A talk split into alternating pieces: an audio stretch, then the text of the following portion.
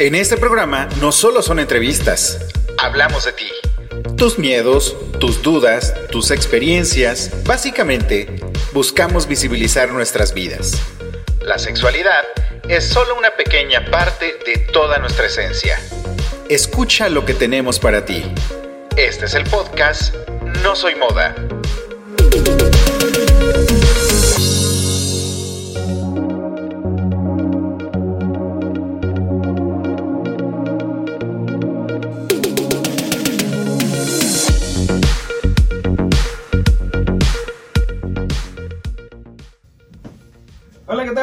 Gracias por escucharnos una semana más en No Soy Moda. Escucharnos y vernos ahora sí. Eh, gracias por todo el apoyo que le están dando a este nuevo programa, a este nuevo formato. La verdad es que nos estamos aventando con algo bastante interesante, bastante padre. Gracias también a Carla Tapia y a George que me están apoyando en todo este tema de la producción. De verdad es, wow, es algo mágico. Ustedes deberían de ver este estudio, es un desmadre, pero eh, creo que está saliendo bastante bien el proyecto y el programa, entonces esperamos ir mejorando con el tiempo y con la práctica. Y pues bueno, el día de hoy tenemos a otro gran invitado, gracias Carla también por eh, traernos a este invitado. Él es Jaime André Bretón. Nada más, tiene 34 años, es comediante, estando pero, psicólogo, profesor de inglés, vende este tamales los domingos en Santo Domingo. No, bueno, hace de todo el hombre. De todo, unas chambotas. André, bienvenido a No Soy Moda. Muchas gracias, muchas, muchas gracias por la invitación y pues aquí andamos. Vamos a Excelente. Eh, primero, para conocerte y hacer la, la- la- la- la pregunta básica que tenemos en, en este programa es ¿cómo te defines? ¿Cómo defines la personalidad de André? darle. Altanera, preciosa y orgullosa. Eso es todo. ¿Qué tal? Eso es todo. ¿Cuál es tu identidad sexual? Eh, ay, pues de todo. No, ¿qué- sí, ¿qué? ¿Cuál es tu identidad y cuál es tu orientación? Ok, soy de Puebla. Tu orientación sexual. A eso me refiero. ¿Cuál es la diferencia? Edúcanos. Ok. Edúcame solo a mí. Orientación sexual, gay, Sí, bisexual, no, gay, transgénero. gay. Y e identidad es este lo que eres frente al espejo versus cómo te sientes. Ok. Gay, hombre. ¿Así? Ok, gay cisgénero. Cisgénero. Perfecto. No lo. Exacto. Salimos librados de Saqué 10. Casi. Uf. Faltan más preguntas todavía. Esto. Por ejemplo, ¿naciste o te hiciste gay? Ay, no sé, no sé, este... espe- No sé. Ojalá sí nazca, ¿no? O sea, no es como de que un día comiste algo y... No. Es que fíjate que cuando muchas personas, sobre todo en, en- en generaciones ya mucho más antiguas, antiguas tú, este, generaciones atrás, siempre nos decían, es que tú elegiste ser. Ah, no, por supuesto que no. O sea, no es como de, güey, hoy me desperté con un chingo de ganas de que me discrimine todo mundo. No, Exacto. no, no es como algo que elijas, yo creo. Es como algo... Pues es situacional, o sea, ahí estás, ahí estamos. No es como que agarres el catálogo de Fuller. Ajá, Ay, mira, me gustó este, este, Sí, sí, este sí, y, ser de esta forma, ¿no? claro. Y es que es justo por ello que, no- que nos llamamos No Soy Moda. Ujú. Porque precisamente es lo que dicen muchas agrupaciones de ultraderecha, ¿no? Que el ser gay está de moda, en algún momento se va a pasar, cosa que, que creo que ya les está quedando un poquito claro. No es cierto, no va a pasar, y al contrario, este, creo que el- en las futuras generaciones la sexualidad de las personas, la sexualidad de los chicos y las chicas va a ser muchísimo más fluida. Ya no van a tener el problema de, de la identidad, ya no van a tener el problema si soy o no soy, simplemente Fluye, Suéltala. claro, claro. Yo creo que la tendencia va para allá y qué paz. O sea, Sí. qué paz no tener estos momentos de, ah, no sé qué soy, por qué me está pasando esto, por qué eh, la religión y mi familia dicen que tal vez no está tan chido. Uh, como ya brincarte esa parte, qué paz para los jóvenes. Sí, exacto. ¿Te, te llegó a pasar eh, toda esta angustia que se genera al autodescubrirte? Claro, claro, porque yo no sé en qué momento eh, culturalmente te, te inculcan eso como de que no está chido. ¿sabes? O sea, no, no tengo en mi mente como un momento Clave. específico en el que diga, ah, esto está mal, pero desde el, eh, los hombres no lloran, no sé qué, corres como niña, habla bien, ¿sabes? Como desde ahí ya la gente que te está educando te está diciendo, güey, lo estás haciendo mal. ¿Sabes? Como, solo las niñas lloran y es como, o sea, entonces soy niña. O sea, tengo hartas ganas de llorar, pero ¿qué hago como con de, esto? güey, ¿Por qué quiero llorar? Y por eso los heterosexuales están de repente bien dañados. y sí, por eso van a las luchas a pegarse. Y eso, o sea, como de, güey, expresen sus sentimientos, lloren, está bien, no pasa nada. Abrácense, díganse que se quieren y que están tristes. O sea, no se van a morir. Me ha tocado ver videos en TikTok, sobre todo en TikTok, de, de chicos heterosexuales que ya se dan un beso. O sea, el, el beso en la mejilla, el beso en la frente, y ya no les causa ningún conflicto. Y ah, me acuerdo que en mi generación, el hecho de que un hombre besara a otro hombre era así como, no, güey, espérate, que no sé qué. O sea, deja que besar, como agarrar la mano. Es como, güey, se están agarrando. Que es Ah, yo me acuerdo la primera vez que un güey me agarró la mano, estábamos en unas farmacias Guadalajara. Porque ya no te vas a meter, por favor. Yo y el romance somos uno. Estaba en unas farmacias Guadalajara y este güey me agarró la mano y yo como de, güey, o sea, lo primero que hice fue a ver quién estaba viendo. ¿Sabes? Como este instinto de, no, está mal. ¿Sabes? Como culturalmente eso se me indicó. Y entonces mi primera, mi primera reacción fue, güey, no, estamos en una farmacia de Guadalajara, el logotipo es una iglesia, ¿qué estamos haciendo mal? ¿Sabes? Y, y pues sí, fue un shock, sí, fue, fue choqueante. Pero te estoy hablando del, ya, un quemón, del 2007, 8 más o menos. Ok. Eh, supongo que ya estás fuera del closet. Supongo yo también, espero. O sea, nunca lo has tenido que declarar en público. Sobre todo a tu familia, por ejemplo. Pues mira, necesario, o sea, nunca he sentido la necesidad como de, güey, a mí nunca llegó nadie y me dijo, hola, soy heterosexual, ¿sabes? Como, no siento esa necesidad, justo por la tendencia de que, güey, ya, fluyamos todos, Ok. ¿sabes? O sea, vamos, muy Juanga, lo que se ve no se pregunta, ahí estamos y todo fine. Si alguien me pregunta, pues obviamente hay información para, para repartir, pero no, vamos, no, no siento que sea algo necesario estarlo anunciando. Es como, güey, vamos a fluir y love is love. Exacto. Sin embargo, traías un issue mental que te hizo tener eh, cierta resistencia en, en- en la farmacia. Claro, en la farmacia. ¿Qué fue eso, escuchas? Eh, ¿Cómo fue tu proceso de autoaceptación desde cuando eras niño, cuando te diste cuenta que, que te gustaban los chicos? Ah, no sé si en algún momento, precisamente con todos estos issues, de pronto dijiste, ay, no está bien lo que estoy sintiendo. Sí, bueno, no sé, yo creo que a todos, a todes, nos pasó este proceso de, güey, no está chido lo que me está pasando, como de justo esta cultura del rechazo a, ¿sabes? En la tele los veías y todos los hombres gays eran una burla.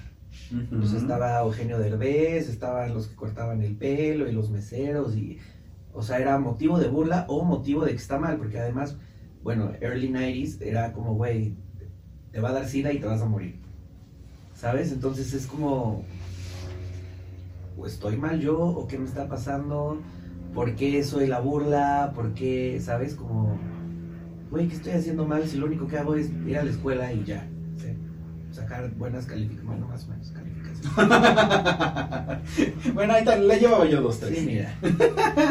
Fíjate que esto que dices de, de lo que sucedía en la televisión, a mí en lo personal sí me, sí me llegó a afectar, sí me Sí, llegó a claro, porque es muy incómodo. que tienes, es como si no eras, ¿cómo se llamaba el, el de Eugenio Derbez que daba los horóscopos? Eras uno de los jotillos del chis- de los chistes de Polo Polo. Ajá.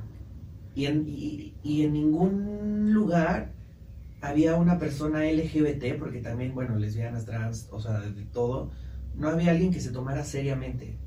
Éramos caricatura. Exacto, éramos la burla o el ejemplo de, uy, si te portas mal vas a acabar así, Ujú. sidoso y solo. Exacto. Híjole, muchísima, muy mala información. Televisa, gracias por contribuir a es- a- justamente a eso, a, a malinformar y a caricaturizarnos y, y hacer una burla de nosotros. Y dignifico mucho el Internet en estos momentos porque hay muchísimo material. De hecho, no sé si tú recuerdas la primera telenovela que puso un No estoy tan grande, gay, lo prometo, no estoy tan grande. pero tampoco tiene mucho tiempo la novela. Tampoco tan joven, decía. La vida en el espejo, No, ¿no? Es que la última novela que vi así bien bien, yo creo que fue Soñadoras. Ok. O sea, sí estoy grande. Lo admito Sí estoy grande. Ok.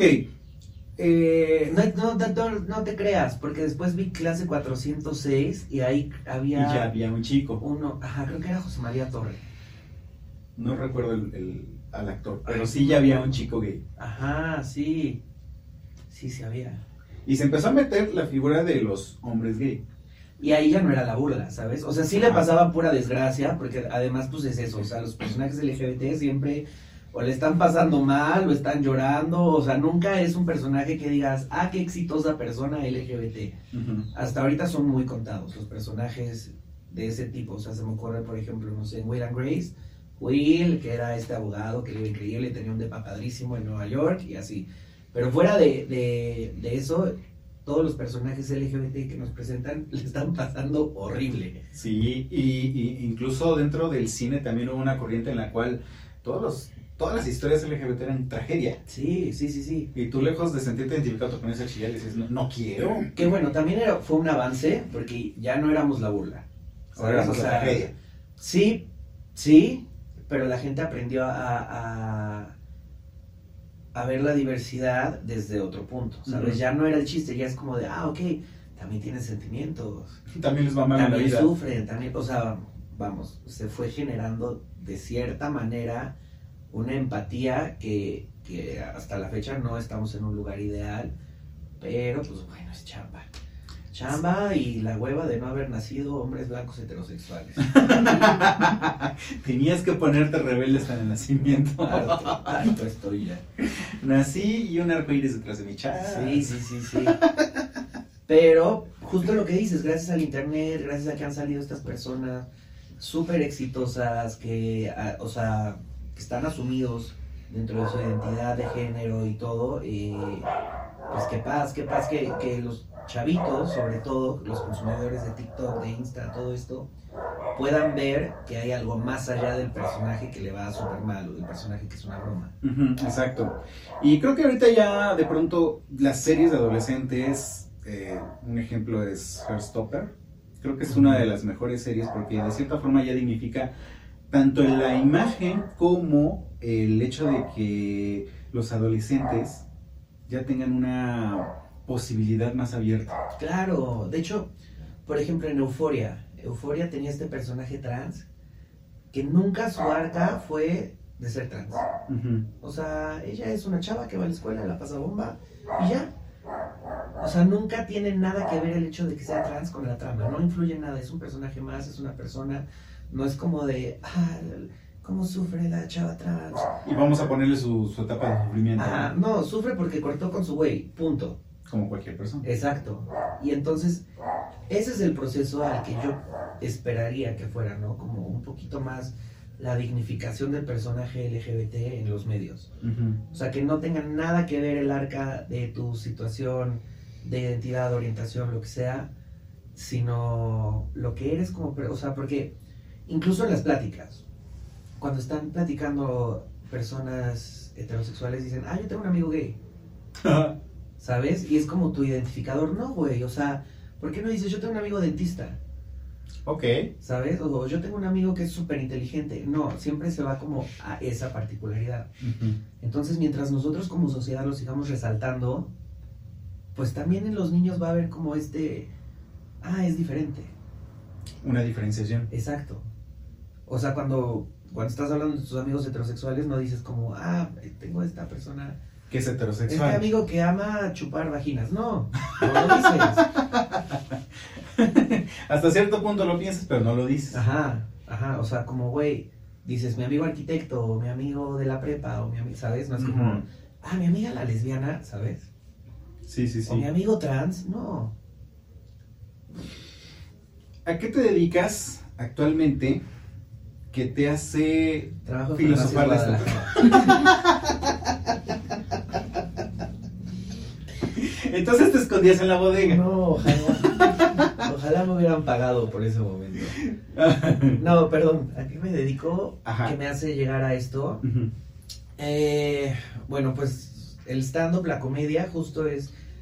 Uy, esta onda en la que tienes que sobrepensar absolutamente todo y analizarlo y los porqués de todo y de dónde vienen. Y la comedia en sí desde el principio es una crítica a la sociedad actual. Entonces tienes que reflexionar mucho sobre el estatus de la sociedad, o sea, cómo está ahorita, de qué me puedo burlar justo de este tipo de cosas que son súper estúpidas, como, o sea, los niños no lloran, o se la, los gays se la pasan sufriendo, ¿sabes? Como estas tendencias sociales que sí hay que estudiar bien para poder burlarte de ellas. Sí, claro, no vayas a hacer lo de platanito, burlarse de... Mira, nadie está exento, yo, yo, ay, si me ven cagar la abracenme, por favor, no me cancelen, no me, no me regañen, edúquenme. Estoy aprendiendo. Sí, sí, sí, sí. O sea, yo creo que nadie está exento, vamos. Mm. No quiero excusar para nada a ninguna de estas personas que han metido la pata, pero estás hablando de que es gente que está expresando su cultura. ¿Sabes? Ok. Ah, por ejemplo, para Platanito, tal vez eh, culturalmente, siendo un hombre heterosexual, regiomontano, bueno, no sé si es regio, No sé. no sé, para Ahí mí sí. todos los payasos son regios, como que vas a Monterrey y todo el mundo es payaso. Pero bueno, de donde sea, Platanito, como esta cultura donde está bien burlarse de absolutamente todo, porque a ti te va súper bien porque eres un hombre con dinero, heterosexual, ¿sabes? Nada te sale mal. Entonces, culturalmente, ahí está él, es su punto. No digo que esté bien, para nada, no- y no lo defiendo, pero está expresándose desde su punto. O sea, se dio la oportunidad de decirlo, quizás sin pensar en la, en la- en la- en la Exacto. consecuencia o en las heridas que podría tocar. Exacto, exacto. O sea, por ejemplo, es que la, la ha cagado tanto Platanito que digo, ¿de qué, de qué, ¿De qué- cuál hablamos? Todo lo que ha dicho este O sea, porque por ejemplo con lo de las guarderías, Ujú. Era un chiste que, te voy a ser bien honesto, esto fue que en el 2008 más o menos, 9, ¿no? Yo cuando lo escuché me dio risa. Si fui esa persona, sí me reí. Cuando dijo Kentucky Fried Children, yo dije, jajaja, sí. Ahorita, ya viéndolo desde otro punto de la sociedad y todo, ya digo como, ah, tal vez sí se pasó un poquito de chorizo el señor. Pero, por ejemplo, ahora que fue lo de la, la niña esta regia que encontraron en una cisterna, que este güey también hizo un chiste, es como de, a ver, plátano, ya tenemos suficiente información al respecto, suficiente historia en México, masiva, porque historia siempre ha habido, ¿no? Pero ya es, ya es una, un ataque masivo de información, donde sabemos la situación de los feminicidios, cómo está el acoso a las mujeres, todo este movimiento, ya no está chido que le estés cagando plátano. Sobre todo porque ya la cagaste. Exacto. O sea, no aprendiste de haberla cagado la primera vez. Que bueno, ahí también, híjole, sí tiene la culpa él, pero el público lo sigue consumiendo, Sí. Ahí está. ¿sabes? Y a mí, bueno, varias veces se me ha preguntado cuál es el límite de la comedia. Y para mí el límite de la comedia no está en el comediante nunca. El límite de la comedia está en el público. O sea, yo puedo hablar y decir las barbaridades que yo quiera porque yo estoy creando, ¿sabes? No estoy justificando nada nuevamente, pero cada quien es libre de decir lo que sea, puede ser la estupidez o la ofensa más grande del mundo, cada quien es libre de, de- de decirlo. Pero el límite de la comedia está en el público y yo decido qué consumo y qué no. Yo, por ejemplo, no consumo a platanito. Ok, bastante razonable. ¿Sabes? Hay muchos, muchos comediantes que yo digo, es súper machista. No, este güey es súper misógino. No, este güey es súper homofóbico. No, y ahí está mi límite de la comedia. Yo no lo consumo. Pero yo no le puedo decir, güey, no hables de esto. Sí, claro. Y hay, y hay gente que evidentemente se va a indignar, les van a cancelar y todo eso, pero es porque esa gente no permitió que llegara más. Exacto. Vamos a un corte y ahorita que regreso. Oye, se me está pasando bien rápido el tiempo. Vamos a un corte y ahorita que regresemos seguimos platicando sobre más de ti. Está bastante interesante. Uy, ¿cómo voy a evadir tanta pregunta? Recuerda que estás en No Soy Moda en un momento. Regresamos.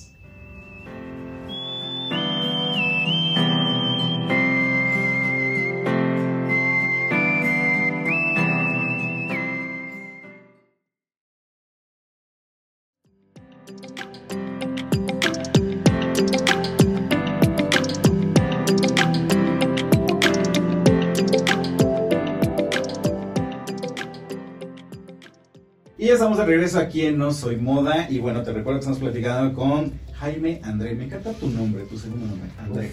Uf, lo inventé, quedó padre. Quedó padrísimo. y bueno, estamos platicando sobre lo que el público le permite al comediante. ¿Alguna vez la has cagado a, a tal grado que te empiecen a cancelar? No, afortunadamente no. He tenido varios sustitos. Ah, bueno, no tantos. Eh, una vez estaba dando un show en Oaxaca, por ejemplo. Y había un güey que se sentó, estaba en un show con Mónica Escobedo. Te amo, Mónica Escobedo. Ojalá lo escuches. Ojalá lo escuches, Mónica Escobedo. Eh, fuimos a Oaxaca, me invitó a abrir un show. Y bueno, ya estaba yo ahí haciendo lo mío. Sentado en primera fila, veo a un güey altísimo, pero altísimo. Así, yo creo que medía 2.10 esa persona. Eh, de pelo largo, barba, cubrebocas. Imagínate, o sea, tenía la barbísima, porque tenía cubrebocas y yo vi que tenía barba. Y, y le pregunté, o sea, como de. El güey destacaba, entonces había que incluirlo al show sí o sí. Y le pregunté como de, güey, ¿a qué te dedicas? Y me dice, soy jubilado. Ok.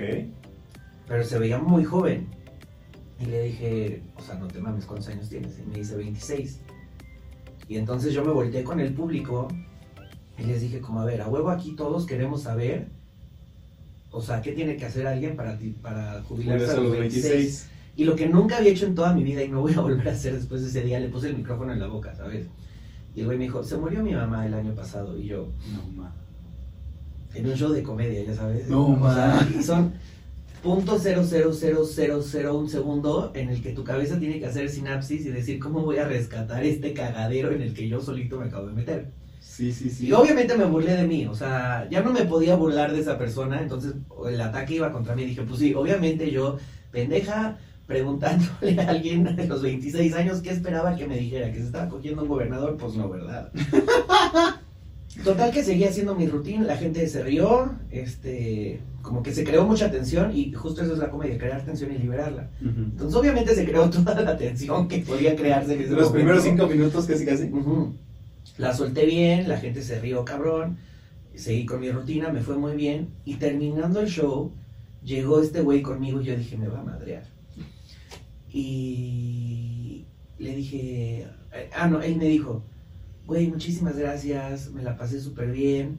Yo venía en camión, obviamente iba a ver a Mónica, yo ni siquiera estaba anunciado. Ujú. Yo venía en camión a este show, viajé ocho horas para verlos y quiero que sepas que gracias a momentos como el que me hiciste pasar, yo hago esas cosas. O sea, me la pasé muy bien, gracias. Wow. Y yo así, Frío. ajá, muerto, o sea, como de, güey, le dije, siento mucho lo que te pasó, muchísimas gracias, eres un publicazo. Y ya nos abrazamos, se tomó una foto y dije como, güey, hice bien mi chamba. La cagué, pero hice bien mi chamba.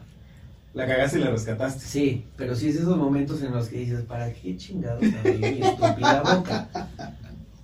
Pero pues también como público sabes que de pronto esto y eso te, te podrías exponer. Claro, a mí me encanta. Mi parte favorita del show es interactuar con la gente.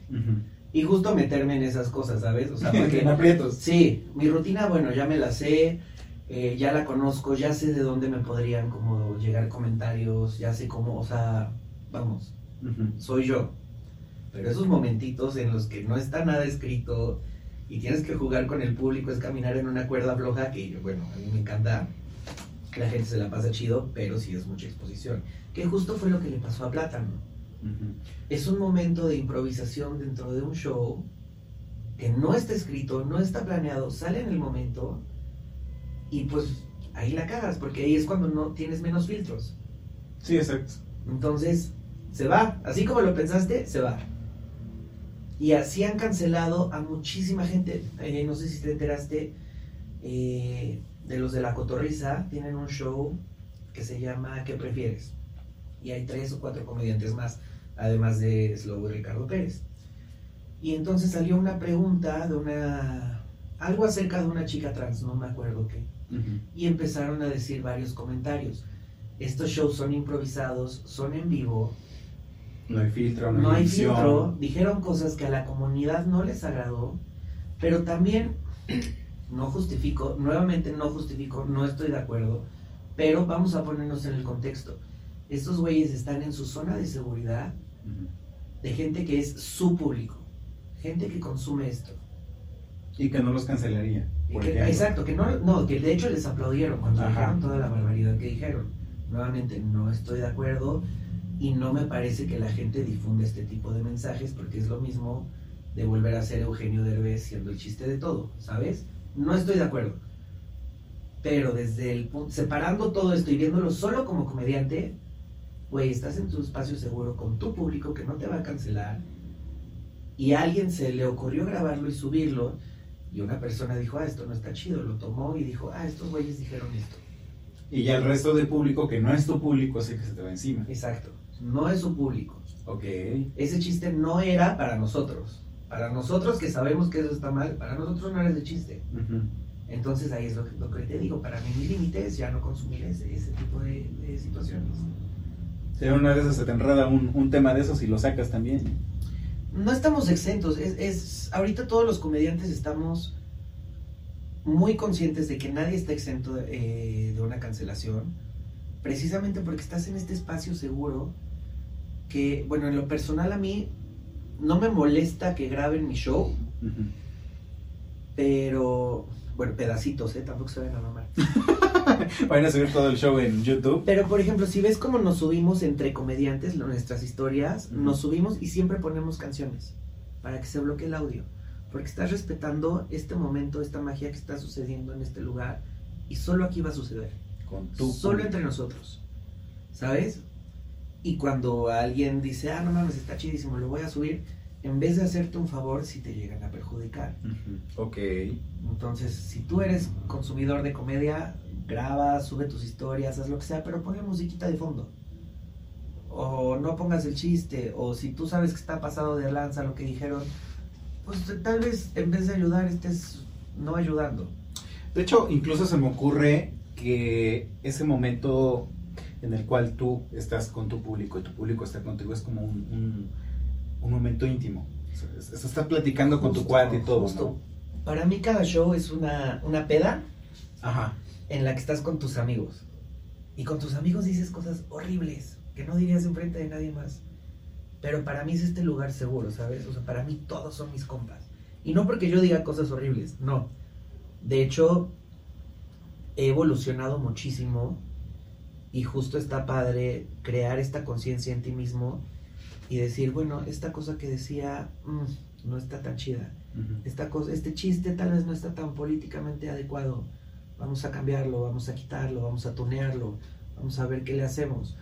Eh, esta interacción con el público, híjole, mm, que ya no se repita, ¿sabes? Como irte editando es parte muy importante del proceso de crecer en tu comedia. Pero volvemos a lo mismo, vienen estos, estos momentitos de improvisación, de juego con el público, donde tu filtro y tu defensa está abajo porque ya son tus amigos y nadie está exento. amigos. Nadie está exento.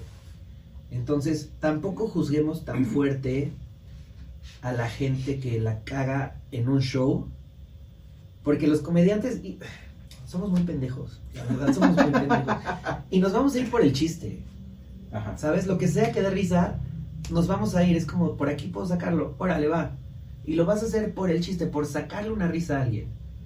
Y ya después viene el filtro y, ah, me mamé, ¿por qué dije esto? Pero, no sé, o sea, sí, sí habría como que crear esa conciencia de, güey, fue un show, fue un chiste, no está promoviendo el odio hacia la comunidad trans. No, para nada. Fueron cinco segundos de un show que se salieron de control. Salvo que el personaje o este, el, ¿cómo se llama? El actor específicamente diga, Ah, se me ocurre, me caen mal estas personas por Sí. este, por esto y, y empieza a tirar hate. Sí, sí, sí, no, si ya sabes que es una persona que cuyo mensaje es misógino, homofóbico, transfóbico, es como, güey, bueno, también. ¿Para qué compras el boleto si no te vas a aguantar? Exacto. Pero incluso dentro de comediantes LGBTs, de repente decimos cosas y la cagamos. Ujú. Es normal, o sea, ¿quién no se ha metido en un pedo por algo que dijo? A nivel familia, a nivel trabajo, a nivel con tu vecina, o sea, todos lo hacemos. La onda es que como está el reflector hacia ti, Hace es más más fácil. ruido, Es más fácil. se te ve mejor. "Ah, ese güey dijo. Sí, güey, pero ¿cuántas cosas feas has dicho tú en tu perra vida? Exactamente. O sea, todos actuamos como si nunca dijéramos nada, como si no nos diera chis- eh, risa los chistes de humor negro. Todos nos reímos. A toda, o sea, todos, todos hemos, por todos los chistes que se hicieron, por ejemplo, de Mónica Lewinsky, En su momento. todos le hicimos slut shaming a esa cabrona, todos. Y ahí estamos actuando, ay no, es que Platanito dijo, güey, supéralo, supéralo y supérate y aprende a perdonarte tú, porque el hecho de que eso te escandalice dice más de ti que de él. No digo que esté bien, nuevamente, no defiendo, pero pues sí es como mi postura al respecto. Estás moviéndola. Qué joya todo esto que nos estás compartiendo, qué joya todo esto que nos estás eh, diciendo eh, sobre el tema de la comedia.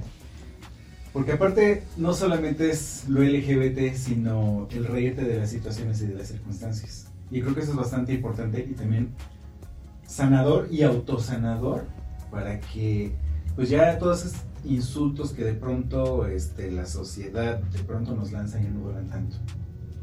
Claro, sí es mucha catarsis, mucha, mucha catarsis. Mucha catarsis. Eh, sin embargo, todavía, como vivimos en una sociedad todavía machista, vivimos en una sociedad que de pronto no entiende mucho las diferencias, hay chicos y chicas que am, todavía vienen detrás de nosotros y vienen autoaceptándose y vienen creciendo solos y están tratando de entender qué sucede en sus vidas. ¿Qué consejo tú podrías darles a ellos y a ellas para que logren esta tranquilidad y paz mental que tienes tú en este momento? No se droguen. Punto número uno. Número uno, porque ya casi no hay y ya no hay para nosotros. Eh, no, pues nada. eh, es que no es como que, que- que me sienta yo como para dar un consejo, porque justo lo que a mí me pasó fue darle chingadazos y aprender. Entonces yo creo que más que nada sería como prepárate porque tal vez te toquen menos chingadazos que a los que estuvimos antes, pero también aprende a disfrutarlos. O sea, mientras crezcas de ello y nunca, nunca lo veas como que es lo peor que te ha pasado y sobre todo como el fin de algo, vamos, eh, en manera, en medida que, que podamos evitar situaciones como suicidios, como eh, estas cosas de, ay, cuando los mandan a, a que ya no sean gays, ¿cómo se llaman? Este, terapias de conversión. terapias de conversión. Eh, Que la gente entienda que todo está bien. Y va a mejorar. Oh, exacto, o sea, como digo, si eres una persona de 13 años, número uno, ¿por qué estás viendo esto? número dos, güey, todo va a estar bien, todo está chido. eh, tal vez ahorita no parezca, pero tienes un sistema de soporte que es toda una comunidad que está atrás de ti. Puede que no lo veas, puede que en tu casa, puede que en la escuela, con tus amigos, digas, es que no me van a aceptar, es que el pedo está fuerte, pero hay toda una comunidad de millones de personas atrás de ti. Y si tú alzas la voz y dices, güey, necesito ayuda, ahí estamos. Porque justo hace no tantos años estuvimos ahí, en ese mismo espacio, preguntándonos qué estábamos haciendo mal, o pensando, ay, tengo que volver a ver estos idiotas en la escuela, o pensando, ay, ahora voy a ir a la pinche cena de Navidad y me van a preguntar que dónde está la novia no es el fin de, o sea, hay que aprender a pedir ayuda. Creo que ese es el consejo, como no pasa manda un mensaje al universo de, güey, me está llevando la chingada. Y va a llegar alguien, va a llegar alguien que te va, que te va a ayudar. Eh, aprender a confiar y aprender en dónde depositar la confianza es muy importante. Tampoco puedes estar confiando en todos los estúpidos del mundo porque si no acabas en terapia. Y es un gasto. Es un gasto estar pagando terapia y medicamentos. Entonces aprende a confiar en la gente adecuada para que no tengas que estar llorando en un sillón frente a un desconocido diciendo, "No, es que me ya. Wow. Casi chillo. Ay, ay, ay. André, de verdad, muchísimas gracias. Eh, hoy aprendí mucho. Hoy aprendí demasiado en solamente prá- prácticamente media hora.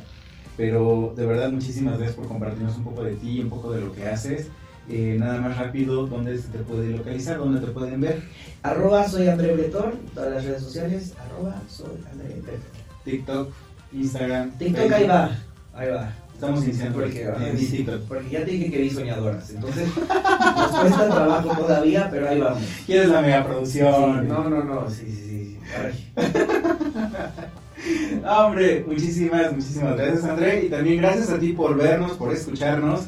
Eh, recuerda que nos puedes seguir también en nuestras redes sociales, en Instagram como arroba no soy moda y en bajo podcast, en X, que antes era Twitter como no soy moda y en bajo P, en Facebook como no soy moda el podcast, y también estamos en YouTube si quieres ver este programa, porque si nos estás escuchando, bueno, también lo tenemos en video.